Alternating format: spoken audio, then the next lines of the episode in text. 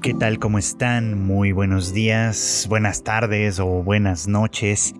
Ya saben, ustedes sean siempre bienvenidos a una emisión más de Anime al Diván, este bonito podcast de Tadaima en el que su servidor Chicken aquí les platica un poquito, un poquito nada más de lo que está pasando en la temporada de anime de verano de 2022 en este caso, que ya ya nos vamos acercando paulatinamente a la mitad ha sido menos decepcionante de lo que temía, pero no, no ha sido de todas maneras tan impresionante como lo fue la primavera. Creo que cada vez digo esto. Y además no va a ser tampoco tan impresionante seguramente como lo que viene el próximo otoño, que creo que no nos vamos a dar casi abasto absolutamente para hablar de nada.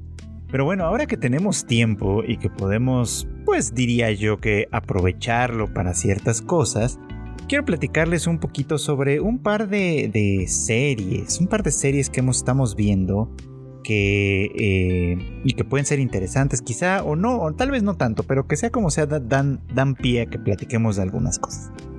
Eh, el tema con el que quiero empezar, de hecho, es como con, la cuestión de los límites, las formas y las definiciones que tienen que ver los vínculos. Y esto a propósito de dos de las series pues, románticas que estamos viendo esta temporada, una de estas es eh, Rent a Girlfriend, la segunda temporada de ella. Y la otra es este, A Couple of Cuckoos, que también estamos en lo que podría considerarse su segunda temporada, dado que esta es una serie de estas largas de que abarcan dos cours, como les da por llamarlo ahora, que son básicamente dos temporadas normales de anime, aunque aquí están como juntitas, ¿no? Y digo que esto de la definición es importante y vale la pena mencionarlo porque eh, pues ha sido el tema en realidad de estas últimas estas últimas semanas, ¿no? Eh, decíamos que desde que empezó la segunda temporada de Rent a Girlfriend, por ejemplo, pues Kazuya ha estado constantemente. Ay, de hecho, en esto, esto, ahora, antes de que continúe, en esto puedo agregar la de My Girlfriend is an ex, y digo, perdón, my, my Stepmom's Mother is my ex, que tiene un poquito como los mismos, los mismos temas de fondo, digamos, ¿no? Pero bueno, regreso. En Rent a Girlfriend se acuerdan que Kazuya estaba de alguna forma hablando sobre su interés, su intención de seguir apoyando a Chizuru una vez que ve que ella está dedicándose pues muy de lleno y muy seriamente a convertirse en una actriz, ¿no? Y a partir de ahí en realidad los capítulos han sido más bien anodinos, pero profundizando tanto como puede esa serie supongo, eh, en, en más o menos el mismo tema, ¿no? Cuál es la relación exacta que puede decirse que tienen Kazuya y Chizuru.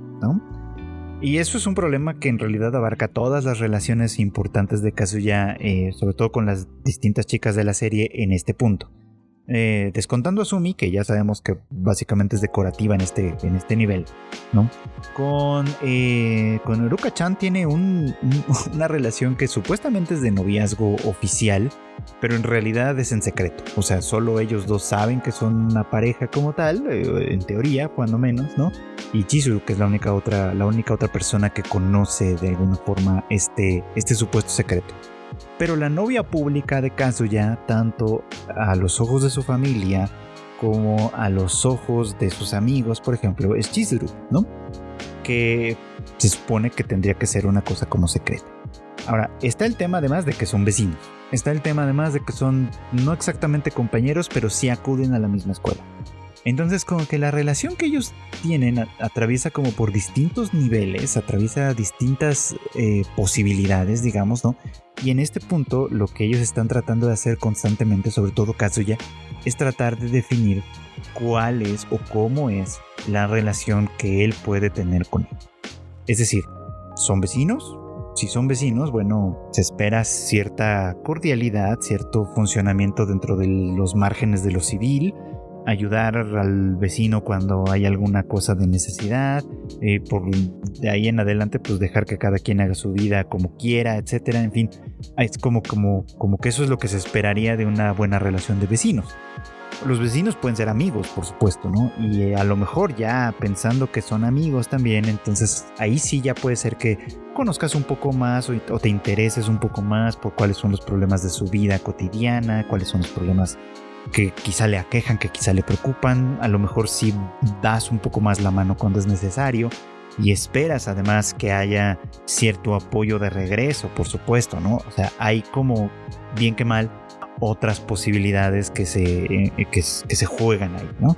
Y obviamente también está el nivel en el que Kazuya quiere que, pues básicamente sean novios oficiales, no estar con Luka-chan, sino más bien el estar eh, oficial, real y, concretamente, digamos, siendo novio de Chizuru. Pero él mismo está en ese dilema, ¿no? No consigue eh, eh, entrar, digamos, no, consigue meterse en, el papel que supuestamente le corresponde, porque en realidad tampoco tiene muy claro cuál es ese supuesto papel que le corresponde. No tiene muy claro cuáles, eh, cuáles son los límites, digamos, del vínculo que ya comparte con ella, que desde el lado de ella también es bastante ambiguo, por ejemplo, ¿no? Eh, y ya lo hemos visto también y lo hemos platicado también en otros momentos. La forma en la que Chizuru se aproxima a su relación con él también forma parte de estas ambigüedades eh, si acepta su apoyo, ¿no? Ella, por ejemplo, podría rechazar que él esté constantemente eh, rentándola a través de la aplicación, si no quisiera tener más contacto con él, perdón, pero lo acepta, ¿no? Eh, se preocupa definitivamente por él, le pide ayuda cuando lo necesita, se encela, por supuesto, cada vez que sucede alguna cosa que podría cruzar como ciertos límites, por ejemplo, ese incidente con Luka-chan cuando ella se queda en casa de Kazuya, y, al día siguiente como que de alguna manera a los cuatro vientos para que se entere todo el mundo, no nomás Chizuru, para que se entere todo el mundo le presume que tuvo eh, pues relaciones sexuales con él, cosa que no era verdad, que después obliga a Kazuya de alguna forma a, tratar de, de, componer esta impresión que pudo haber quedado, en fin, o sea, todos estos temas que, que también para ella o desde el lado de ella hacen que su relación con él sea bastante ambigua. Y esa ambigüedad ciertamente no ayuda para que la situación avance de este pues de este impasse en el que se encuentra constantemente y que además pues todo pinta a que, a que es un impasse que perdura durante muchísimo, muchísimo, muchísimo tiempo, ¿no? De ahí que, aunque en realidad no, no tenga ella ninguna vela en el entierro, realmente hablando, pues creo que puede llegarse a entender la desesperación de Mami Chan, por supuesto, ¿no? Digo que ella no tiene como ninguna vela en el entierro porque realmente, pues en teoría, cuando menos, ella ya no está interesada en caso ya, así que pues desde cierto punto de vista ella puede importarle por completo para nada, pues puede puede no estar por completo interesada en nada de lo que hagan él y por supuesto, y tiene un interés pues bastante, eh, ¿cómo decirlo?, insalubre quizá, ¿no? En toda la situación que está sucediendo, pero creo que tiene razón cuando de alguna forma señala y cuestiona esta parte, ¿no? O sea, la relación que tienes con ella es una que no tiene límites claros, que no está bien definida como tal, que parece una cosa, que se vende como una cosa, pero que en realidad es otra y que a final de cuentas pues puede hacerte mucho daño, tanto a ti como a ella probablemente, ¿no? Tiene razón en ello, precisamente porque pues este tipo de ambigüedades, eh, a menos que eso sea lo que se busque y se desee explícita y conscientemente, creo que en realidad no es algo que sea muy saludable de ninguna manera. Y dicho sea de paso, algo muy en esas mismas líneas sucede con My Stepmom's Daughter is My Ex, una serie que la verdad es que si le soy completamente honesto, no estoy muy seguro de por qué sigo viendo. ha sido... Em, no es que espera gran cosa, porque pues de este tipo de series realmente muy rara vez se puede esperar algo interesante o, valioso, pero por lo menos diríamos que podrías esperar que fuera entretenida o algo, y, y, tengo que decir que creo que no está haciendo ni siquiera eso, no está llegando ni siquiera a ese nivel pero vale la pena mencionarla porque, pues bien que mal, es una de las relativamente populares de la temporada. Digo relativamente porque también creo que no ha llamado tantísimo la atención, pero bueno, que sea como sea, ha estado dentro de la conversación también y, bueno, pues el tema no es muy distinto, cuando menos en esto que estamos platicando en, esta, en, esta, en este episodio, ¿no? Eh, también ahí hay un problema de vínculos que no se definen. De hecho, eh, eh, me parece haber leído a, alguno de nuestros, de, la gente que está, eh, pues que forma parte de, la comunidad de Tadaima en el Discord, definirlo un poco como una Kaguya-sama pero mal hecha. y creo que sí, creo que, creo que es una, una gran definición para esta serie, porque es exactamente lo mismo. Para quienes no sepan, bueno, pues saben, es en cierto modo parecida a Domestic Girlfriend también dos chicos que, pues no tenían nada que ver antes, bueno, sí, en este caso sí, eh, fueron novios en secundaria, dejaron de serlo en algún momento y después se vuelven a reencontrar porque los padres, el padre de él y la madre de ella, de alguna manera se conocieron, se hicieron novios y decidieron casarse. Y entonces, ahora este par de exnovios son hermanastros, ¿no? Y bueno, como dice el, conocido dicho, esto que donde hubo fuego cenizas quedan, pues aquí parece que algo así pasó. Y la manera en la que este par de, hermanastros que son exnovios lidian con ello, pues es básicamente poniendo una especie como de regla en la cual ellos tienen que comportarse como hermanos, como si fueran hermanos de verdad, para no preocupar a sus padres, para no molestar a sus padres, eh, y que lo que lo que transgreda, digamos, como esta, esta definición, eh, pues básicamente se, será se, se, hará acreedora de un castigo que puede ser, pues básicamente cualquier cosa, ¿no? Cualquier cosa que necesite el guion en un momento dado, ¿no?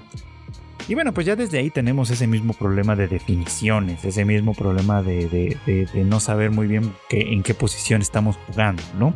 Porque sí, en todos los capítulos que lleva esta serie ha habido dos que tres intentos de seducción, por un lado, por el otro, por supuesto. Algunos eh, malos entendidos que en realidad dan cuenta de que los de cómo los dos siguen estando interesados romántica y sexo afectivamente por usar la palabra de moda en el otro eh, como mm, sí de alguna forma entorpecen un poco entre sí las relaciones que puedan llegar a tener si es que hubiese interés con otras personas y en fin, o sea, básicamente se juega un poquito como en ese terreno en el que supuestamente los dos están eh, vigilándose constantemente uno al otro para eh, no transgredir este acuerdo previo de que van a actuar como hermanos, sin tener muy claro, porque no tienen la experiencia, cómo es que funcionaría una relación filial normal, por supuesto, ¿no? Ninguno de ellos tuvo hermanos naturalmente, entonces tampoco es como que sepan exactamente cómo es que se define eso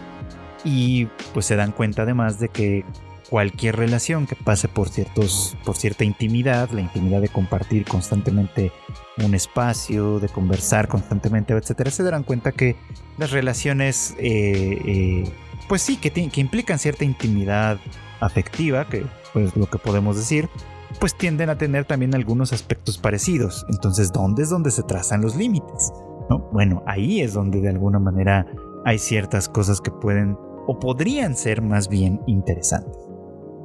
parece que es como una especie de, medio fetiche este asunto para algunos autores japoneses de jugar con la idea de los hermanos que no son hermanos, pero que tienen que actuar como tal, etcétera, y donde pues estos límites que distinguen una relación de la otra de pronto no son tan claros es jugar un poco como con un cierto fetiche, insisto, ¿no? Porque sí hay, y pues tan existe que, existe como tal toda, bueno, no toda una, sino como serias, numerosas y bastante detalladas teorías sobre la naturaleza del incesto en las relaciones humanas, en las relaciones este, familiares y demás, tanto en culturas primitivas como en eh, sociedades más o menos civilizadas, por decirlo de alguna forma.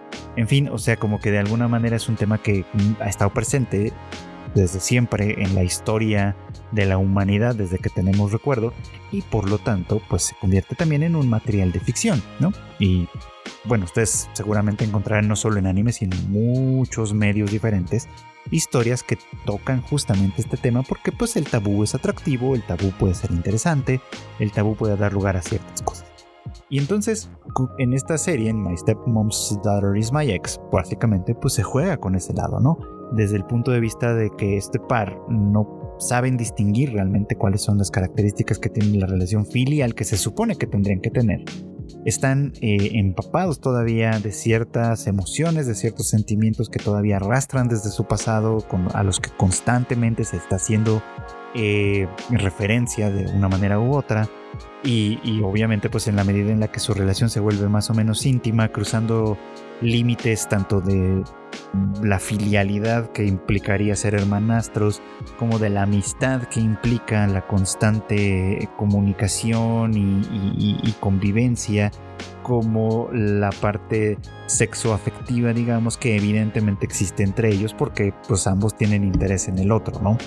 Y entonces jugando con todos esos elementos, la verdad es que se podría haber cocinado algo mucho más interesante si no fuera porque este producto no está hecho para explorar esos temas, sino que más bien está hecho pues con la finalidad de entretener a través de la excitación, por así decirlo, ¿no? De crear situaciones muchas veces inverosímiles y completamente innecesarias en las cuales algo romántico, sexoso puede suceder y que básicamente se convertiría en una transgresión en el contexto en el que estos personajes se encuentran. Es decir, es una tomadura de pelo desde ese lugar, ¿no? O sea, sobre todo porque ni siquiera llega a ser lo suficientemente entretenida o atractiva de hecho, en realidad la mayoría de los personajes llegan a caer muy mal porque son bastante antipáticos, eh, caricaturizados, eh, o sea, en el sentido de sobresimplificados quizás sería una forma de describirlos. Pero bueno, los traigo a colación porque pasa por el mismo tema.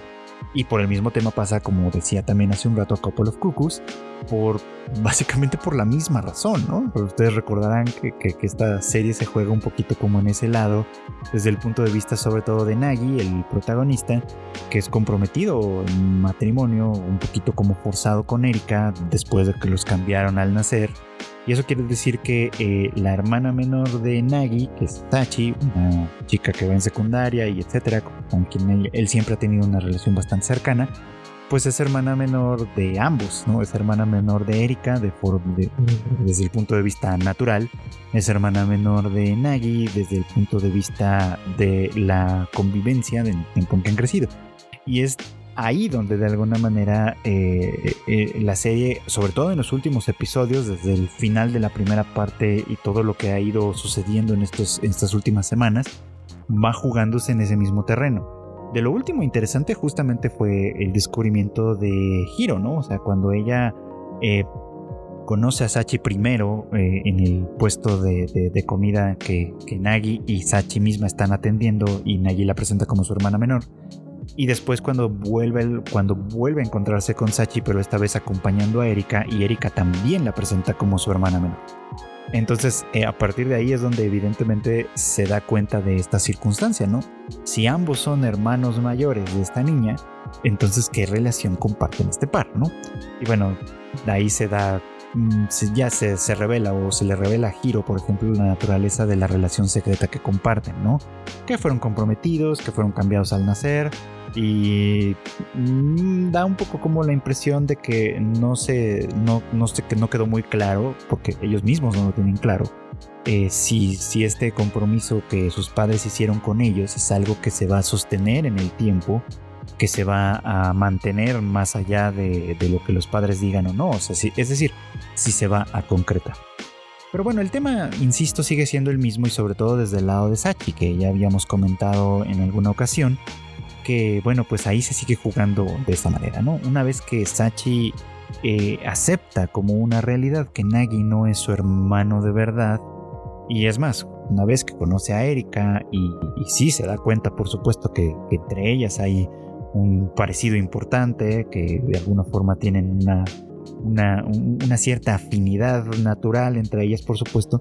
En el momento en el que esto sucede, para ella Nagi deja de ser un hermano, ¿no? O sea, ya no lo ve tanto, o al menos no de, una manera muy, muy clara y, específica, digamos, como un hermano mayor, que es como lo veía antes quizá, ¿no? Sino que empieza a verlo como un, hombre, en todo el sentido de la palabra, y empieza de alguna forma a comportarse ella misma como, como en concordancia, digamos, con esta percepción. Pues a partir de eso eh, comienza, si bien no a, adelantarse como una, como una pretendiente, digamos, como lo haría una pretendiente, como lo haría una chica interesada en él, sí comienza por el lado como más negativo de, ese mismo tipo de vinculación. Por ejemplo, empieza a sentirse celosa celosa de la relación que Nagi tiene con Erika, celosa de la relación que Nagi tiene con, con Hiro, por supuesto, ¿no? Celosa, pues, ¿no? De, cualquiera de las posibilidades que, puedan darse de alguna forma en este entramado, en este enredo, digamos.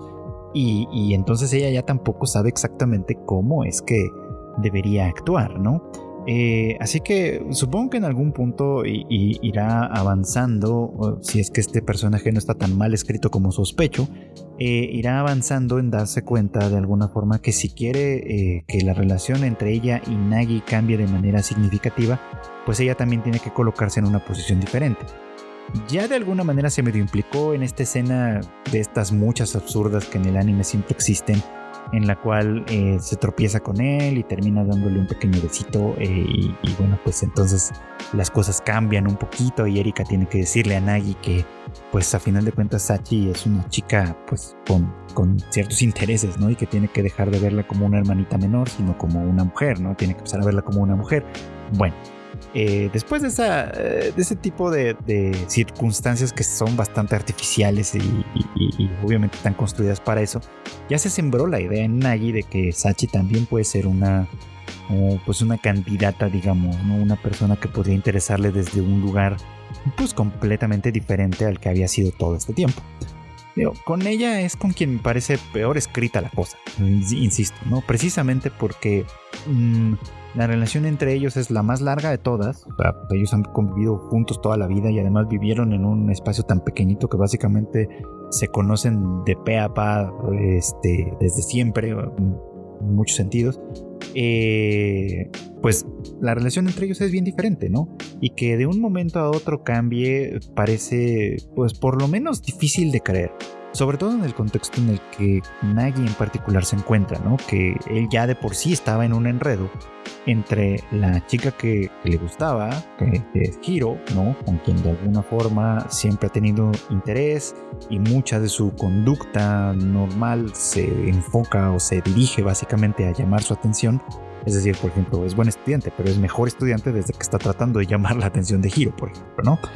Y esta relación que tiene con Erika que pues de alguna manera se le ofrece, ¿no? Se, le ofrece la posibilidad de, casarse con ella eh, en, un futuro mm, no necesariamente tan distante, de tal forma que las dos familias eh, se unan, ¿no? Y bueno, pues con ella mantiene una relación que es bastante amistosa, que funciona muy bien en muchos sentidos, que se complementa de alguna manera dados dada la diferencia de caracteres que, que, tienen, pues, ¿no? Entonces, eh, teniendo en cuenta que Nagi ya estaba en ese enredo, eh, pues sí, ahí es ahí donde resulta pues muy poco creíble lo que está pasando con Sachi. pero obedece un poquito como a lo mismo, ¿no? Que las relaciones aquí eh, que antes podrían haber estado bien definidas, de hecho antes de la intrusión de Erika y de la familia adoptiva, digamos, de Erika, la relación aquí estaba sumamente bien definida, de hecho, ¿no? O sea, Nagi estaba enamorado de una chica de su, de su escuela, cosa que es perfectamente normal, y Sachi, su hermana menor, pues está ahí siendo su hermana menor y listo, ¿no? Sin pensar ninguna otra posibilidad.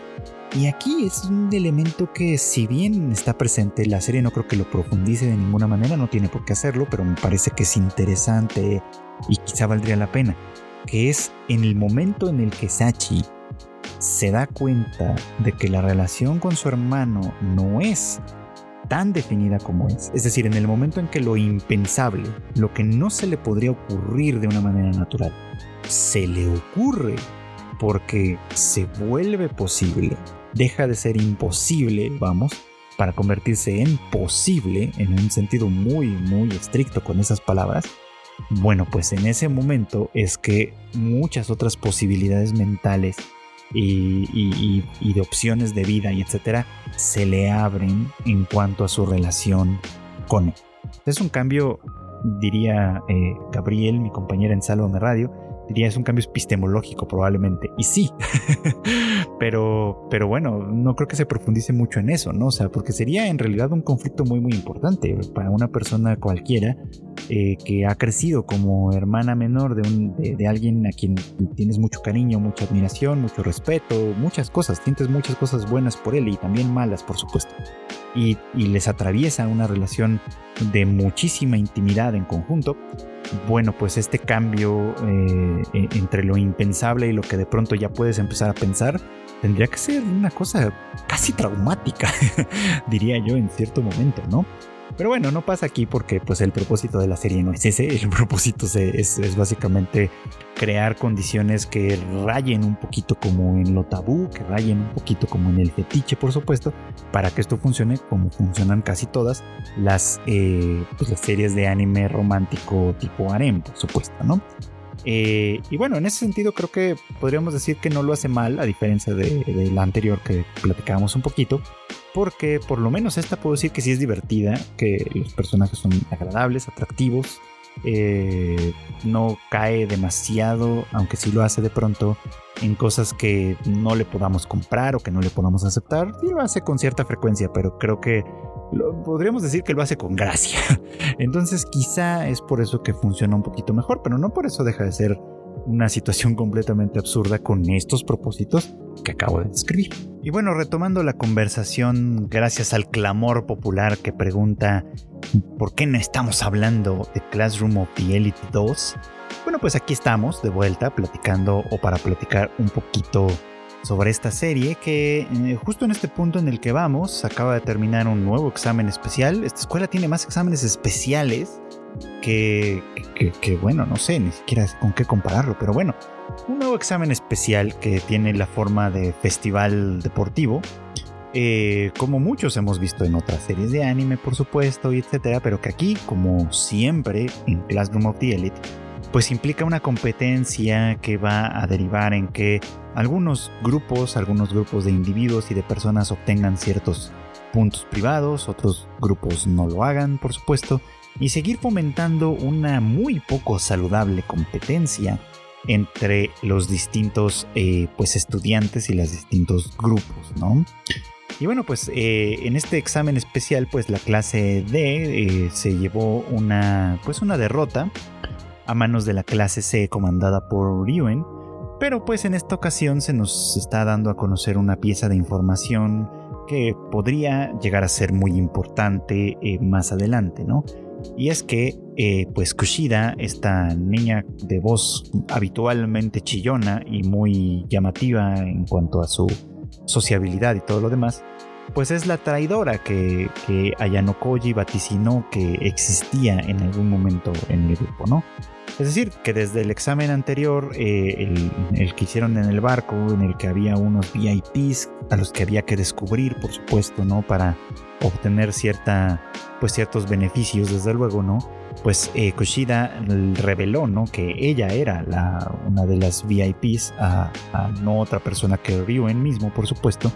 Y por lo mismo, eh, siguiendo un poquito como la misma lógica, ella también es quien eh, pues filtró la lista de participantes, eh, el, orden digamos en el que iban a participar todos los que estaban ahí en el festival deportivo, eh, dándole por supuesto una ventaja adicional a Duen al momento de seleccionar a su propia gente para participar digamos de este evento. Honestamente es lo que podríamos llamar un juego de doble traición que en realidad sería mucho, mucho, muy interesante de ver cómo funciona exactamente. Pero bueno, esta serie elige, por cuestiones de misterio supongo, mostrarnos todo como, como que sucediera detrás bambalinas, digamos, ¿no? O sea, por un lado, eh, tenemos que pues, Ayano Koji sospechaba o, sabía, eh, a partir de su sus impresionantes poderes de deducción, que Kushida era pues la traidora de su clase, ¿no?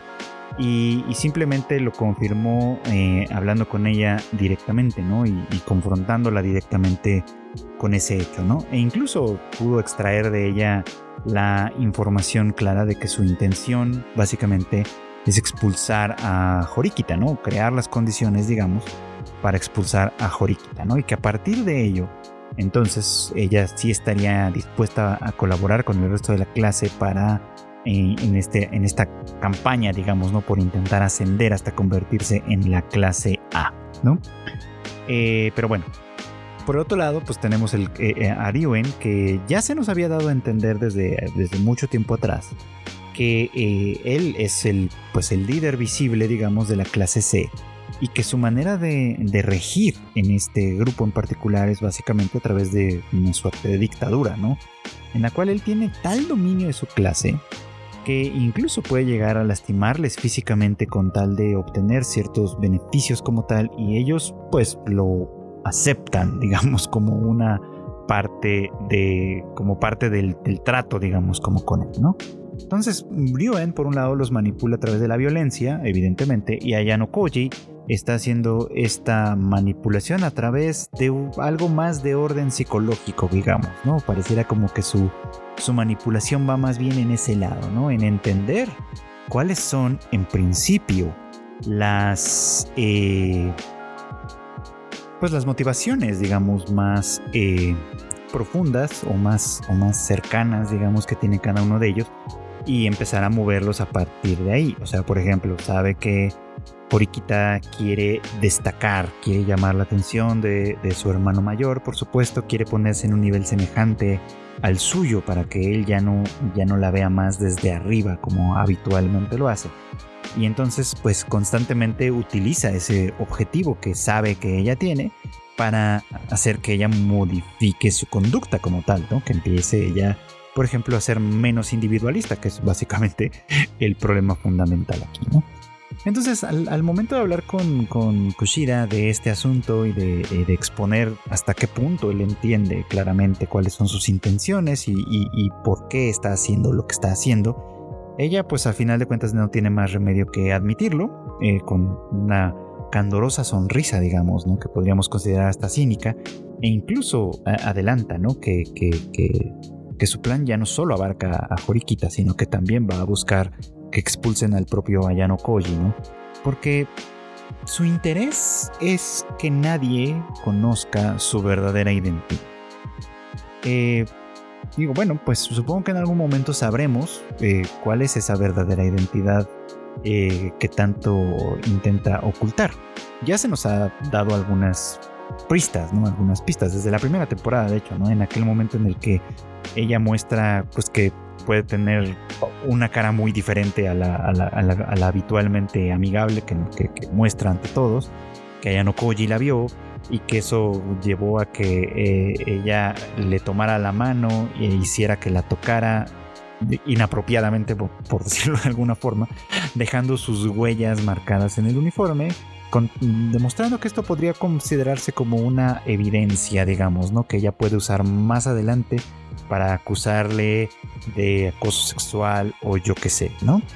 Eh, porque bueno, aquí hay un elemento que me parece como muy, muy interesante del que voy a hablar más adelante, ¿no? Pero bueno, eh, todo esto de las distintas manipulaciones, el, el, juego de doble traición, todo esto que les vengo platicando sería la verdad es que mucho, mucho, muy interesante. Si no fuera porque, insisto en esto, la ejecución de, la serie al contarnos esta historia, la verdad es que es bastante, pues bastante mediocre, por, por, ponerlo en esos términos, ¿no? Juega mucho como al misterio y eso está bien, de cierta manera. Eh, pero pues es un misterio como lo hace cualquier, pues como lo hace cualquier mago de fiesta infantil, básicamente, ¿no? Eh, nos muestra como las bases de, las bases primarias, digamos, como del truco. Luego hace el truco de tal forma que no lo veamos y nos muestra solamente el resultado. Y entonces nos sorprendemos, ¿no? Decimos, ah, no, eso sí es magia, por supuesto, ¿no? Cuando uno crece y, e interpreta las cosas, bueno, dices, ok, qué interesante que pueda hacer esto, pero me interesa mucho o puede llegar a interesarme más ver cuál es el método, ¿no? Cómo es que llegas a, mostrarme este, este truco de magia, ¿no? ¿Cuál es el mecanismo que lo explica, ¿no? Eh, y esto es algo que esta serie no hace, pues, ¿no? No nos muestra de alguna manera el proceso, solo nos muestra el resultado. Por eso digo que es como pues como mago de fiesta infantil, ¿no? Porque nos muestra esto, después juega a hacerse el misterio, la, misteriosa, no mostrándonos nada, mostrando solamente algunos rostros ambiguos, cosas así, escenas que de alguna manera están sujetas a la interpretación y al final es cuando nos muestra el resultado. Y en este caso el resultado eh, podría ser como muy interesante, insisto, si hubiéramos visto cómo de alguna manera se juegan las cosas entre sí, pero no es así. De hecho, lo que sucede en esta escena eh, dramatiquísima del último capítulo, bueno, del capítulo de la semana, eh, eh, pues, pues es, justamente esta, ¿no? Horikita va con, con Ryuen y descubre o encuentra, pues, ¿no? Junto con él a Kushida, pues teniendo la evidencia, digamos, ¿no? Ahí muy clara de que ambos están confabulados y que básicamente esto es lo que ha llevado a, a la clase de, a la derrota en este caso, ¿no? Eh, en la conversación, que es muy cínica, digamos, Ryoen admite que, muchas de las cosas que hizo para presionarla y para, descarrilar, digamos, como sus esfuerzos, pues eran eh, con base en básicamente lo que Kushida le había dicho, ¿no? Es más, incluso admite que él mismo lesionó a, la chica con la que antes había intentado extorsionarla, ¿no?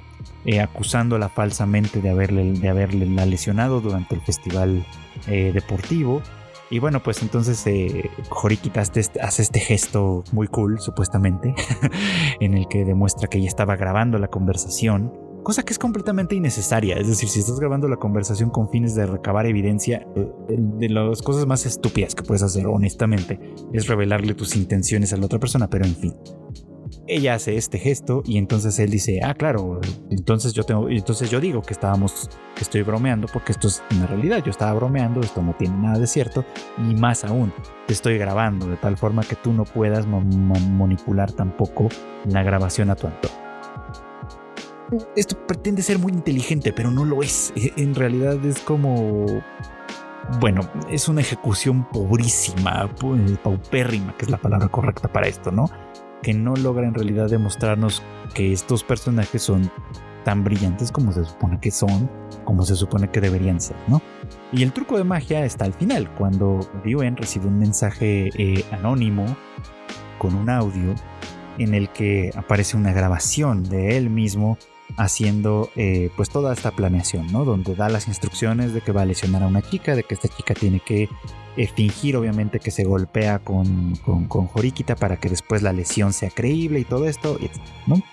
Y, y, bueno, pues él sin saber bien de dónde le llegó ni cómo fue, es como que admite que entonces hay alguien más en la clase D que tiene la capacidad de darle un poquito como la vuelta, ¿no? Y, y obviamente él lo va a descubrir, ¿no?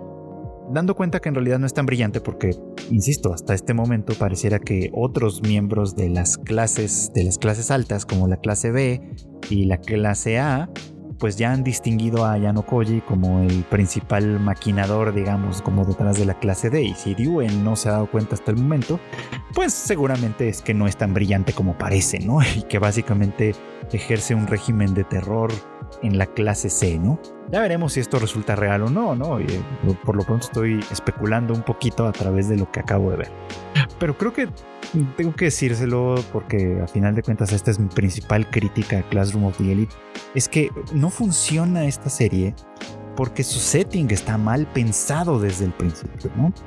Esta escuela supuestamente donde se formará a personas que formarán parte de la élite, digamos, como si no supiéramos que la élite se forma a partir de poderes económicos que no tienen nada que ver con esto.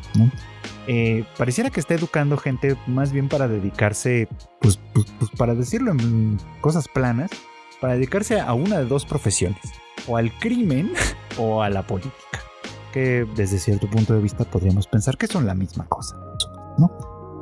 Recordemos que en esta escuela, esta escuela parte de la idea de que absolutamente todo puede comprarse. Y o por eso es que obliga a los estudiantes a conseguir y hacer lo que sea, pues, para conseguir los famosos puntos individuales. Todo puede comprarse, pero no con dinero de verdad, digamos, sino con los puntos que la escuela misma otorga eh, y que de alguna forma eh, se convierten en la moneda de cambio para prácticamente todo lo que se desarrolla en este lugar. Entonces la escuela también funge un poco aquí como gobierno, tanto desde el punto de vista político como desde el punto de vista económico. Porque bueno, pues ellos asignan los puntos, deciden cómo se asignan y obviamente tienen un control, quiero pensar, bastante, bastante creíble o bastante, bastante bueno, un control, vamos, ya para no darle más adjetivos, un control de cómo es que se mueven estos puntos, ¿no?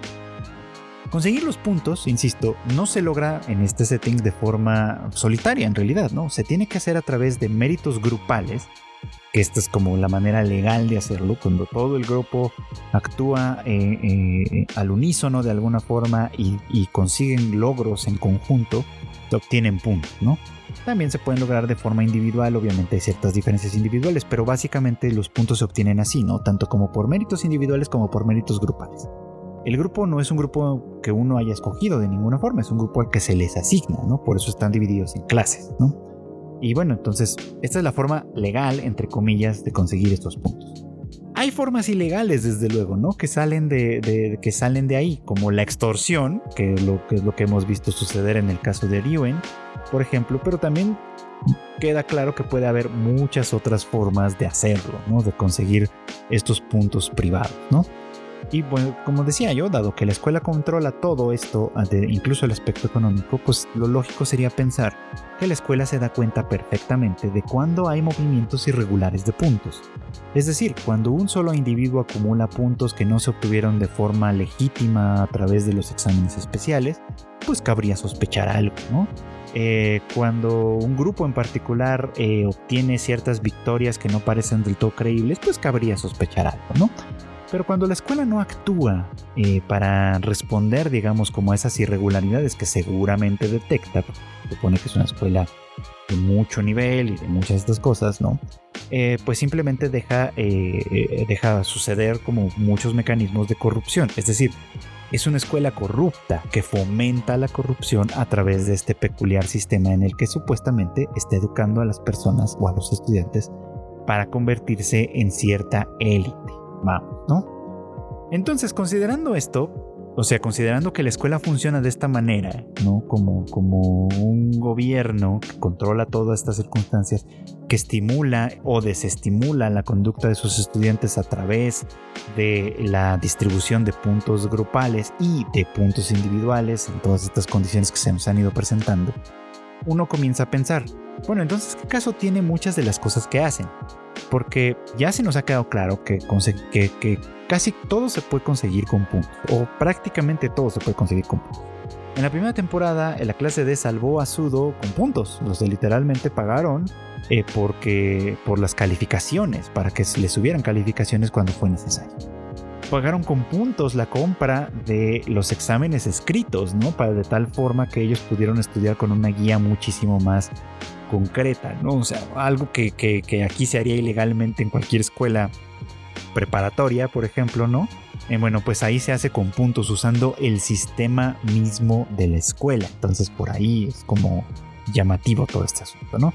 Y les digo, los frutos de la extorsión que a menudo se van haciendo, que sobre todo parece que la clase C es una de sus maneras eh, particulares de resolver ese asunto, eh, pues básicamente es la forma en la que esto, esto se fomenta de alguna manera, esta corrupción se fomenta. Entonces no queda muy claro en realidad cuál es la postura de la escuela en este sentido. Y eso hace que todos estos momentos en los que constantemente se amenazan con acusarse contra la escuela, es decir, cuando Ryoen acusa a Horikita de lesionar a la chica de un modo muy muy poco creíble, pero que de alguna manera eh, iría en su en su detrimento y su probable expulsión, por ejemplo, ¿no? Eh, cuando Horikita graba la conversación que tiene con Ryuen y los amenaza con ir hacia la escuela, por supuesto, y acusarles de todo este, eh, eh, este confabulamiento, ¿no? da a pensar que todos ellos consideran que la escuela es una autoridad como tal y que acusar estas irregularidades sería una manera de conseguir ciertos, pues, que se, que se, que se consigan ciertos propósitos. Lo interesante de todo esto es que la escuela podría empezar a hacer preguntas si fuera una escuela mucho menos corrupta, ¿no? Puede empezar a hacer preguntas como, bueno, ¿y, tú cómo te enteraste de esto, no? ¿Y tú cómo supiste esto? ¿Y tú cómo conseguiste estos puntos? Oye, ¿y tú cómo hiciste esto? ¿Y cómo hiciste aquello? Y hacer esta clase de preguntas implicaría el reconocimiento de alguna forma de que pues básicamente todos están haciendo este tipo de manejos, por supuesto, ¿no? Eh, eh, lo cual insisto, hace, hace un poquito como absurdo que, constantemente se amenacen con el objeto de denunciar o de no denunciar todos estos, eh, todos estos hechos fraudulentos, porque además voy a ir a un lugar todavía adicional completamente hipotético. Si en esta escuela todo se puede comprar con puntos, estoy completamente seguro de que la inocencia, incluso en un caso criminal, también se puede comprar con puntos, ¿no? Ese es el argumento básico con el que esta escuela se ha movido todo este tiempo y que nos deja muy muy en claro que así exactamente es como funciona. Que eh, cuando la maestra, por ejemplo, le da a Yanokoji un celular eh, diferente ¿no? Al, que, del que la escuela tiene control para poder hacer algunas de estas cosas, lo hace a través de los puntos. Y toda esa manipulación, todo ese intercambio, digamos, como de bienes económicos de alguna forma, pues, insisto, motiva, eh, fundamenta, fortalece una situación de corrupción constante. Eh, supongo que ya después veremos exactamente por qué es que eh, está tan interesado en destruir a la clase D, considerando que pues su clase parte de una situación privilegiada, en donde si él quisiera crecer o vencer a sus oponentes de las clases B y A, pues básicamente a quienes tendría que empezar por destruir es a aquellos, ¿no? Porque la clase D como tal, pues estando en el escalafón más bajo, no representa realmente una amenaza desde cierto punto de vista. Supongo que en algún momento nos darán información al respecto. Pero insisto, pues, ¿no? Em, parte de lo que podría llegar a ser interesante esta serie eh, es que, eh, pues, la ideología de fondo insiste en demostrar que, de manera explícita, que el sistema, eh, pues, es un sistema que, que, ante todo, empuja o fundamenta el esfuerzo individual, ¿no? Y el esfuerzo grupal incluso, ¿no? Esa es la manera legal de ganar las cosas pero la única manera de triunfar de verdad es a través de la ilegalidad, es a través de salirse de las normas o de, salirse de las reglas, de entender, como alguna vez dice Ayano Koji, cómo es que funciona este sistema, cómo es que funcionan las reglas no escritas o no explícitas y utilizarlas a su favor para conseguir ciertos beneficios. Entonces, pues sí, básicamente es una escuela que les está educando, insisto, no para, para demostrar realmente sus habilidades como estudiantes, como trabajadores, como científicos, como, mm, como lo que ustedes quieran. Les está enseñando básicamente que el mundo es un mundo corrupto, ¿no? Que la escuela como tal, eh, y también lo es por supuesto, y que gana quien aproveche mejor esa corrupción, ¿no? Entonces, pues sí, parece más bien como una escuela de criminales, más que como una escuela de élite. Y si eso es lo que la serie quiere demostrar de alguna manera, pues probablemente lo está haciendo espléndidamente, ¿no? En, hacer una acusación velada de que el sistema eh, de fondo es criminal y fomenta la criminalidad. Si esa era la intención, lo está logrando perfectamente. Si no era esa la intención, sino más bien como poner a los estudiantes en situaciones límites para que de verdad demuestren su sagacidad y su inteligencia y etcétera, eh, yo diría que en realidad no lo está logrando tanto, ¿no? Así que, no sé, o sea, sus fans probablemente me dirán lo contrario, sus fans probablemente querrán explicarme cómo es que funciona. Yo insisto en que, pues esto es lo que puedo percibir a partir de lo que estoy viendo, a partir de lo que la serie me está mostrando, ¿no? Su manera de contar las cosas, el setting en el cual, en el cual se ha construido, por supuesto, ¿no? Eh, los objetivos que los estudiantes están pretendiendo lograr, ¿no? que básicamente implican obtener una gran cantidad de puntos para usarlos, no sabemos exactamente cómo, supongo que como una medida económica, pero también como una medida de poder, obviamente quien tiene más puntos puede comprar más cosas, y eso quiere decir que puedes comprar voluntades, puedes comprar lealtades, puedes comprar inmunidad, puedes comprar, eh, ¿qué, decíamos hace un rato? Eh, inocencia, puedes comprar, no sé, dentro de los confines de una escuela aparentemente puedes comprar cualquier cosa, no sabemos hasta dónde puede llegar esa capacidad de compra, pero ciertamente creo que ideológicamente hablando lo que esta escuela está enseñando es a ser corrupto, básicamente, ¿no? No estamos hablando de habilidad, no estamos hablando de inteligencia, no estamos hablando de sagacidad, que van de la mano por supuesto con la corrupción, pero no son el objetivo último. El objetivo último simplemente es entender el sistema para sacarle provecho y pasarle por encima a los demás. Y bueno, pues esto es todo por hoy. Muchas gracias como siempre por acompañarme en el anime al diván.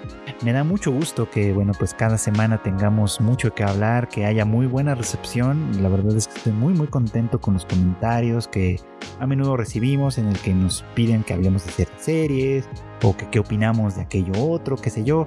En fin, o sea, como que hay muchas cosas de las cuales se pueden siempre hablar y, agradezco mucho que estén interesados en conocer la opinión pues de acá de, su servidor fue Chique, que sí, ¿no? Y bueno, no quiero despedirme sin antes eh, eh, pues recordarles que acá en Tadaima tenemos una, pues una buena cantidad de contenido para ustedes. Empezando pues por las noticias más importantes que pueden ustedes encontrar en tadaima.com.mx y que pues eh, nos ayudan a compartir con ustedes pues un, un, nutrido equipo de colaboradores que siempre están dispuestos a, a dar el extra para que las noticias lleguen lo más fidedignas posibles a ustedes, desde luego que sí. Y también tenemos obviamente pues otro contenido de tipo pues más editorial quizá como los podcasts por supuesto, ¿no?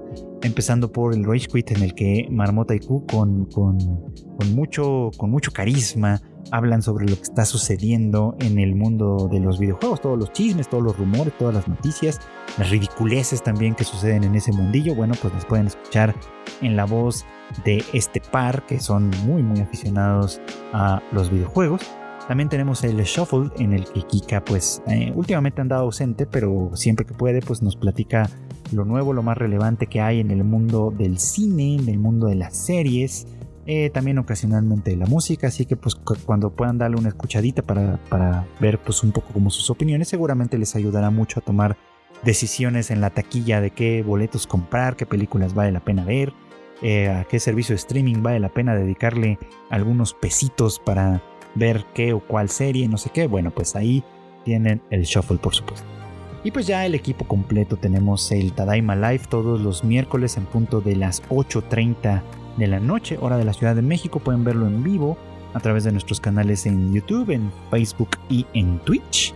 Eh, y luego pues ya eh, despuésito, en algún momento de la semana, escucharlo en formato podcast para quien, pues para quien a lo mejor no, no lo puede ver o prefiere escucharlo de esa manera, bueno, pues también está en formato audio. Y bueno, pues ya no queda más que ahora sí despedirme agradeciéndoles nuevamente su preferencia este podcast y deseándoles que pasen muy buenas tardes, buenos días o muy buenas noches.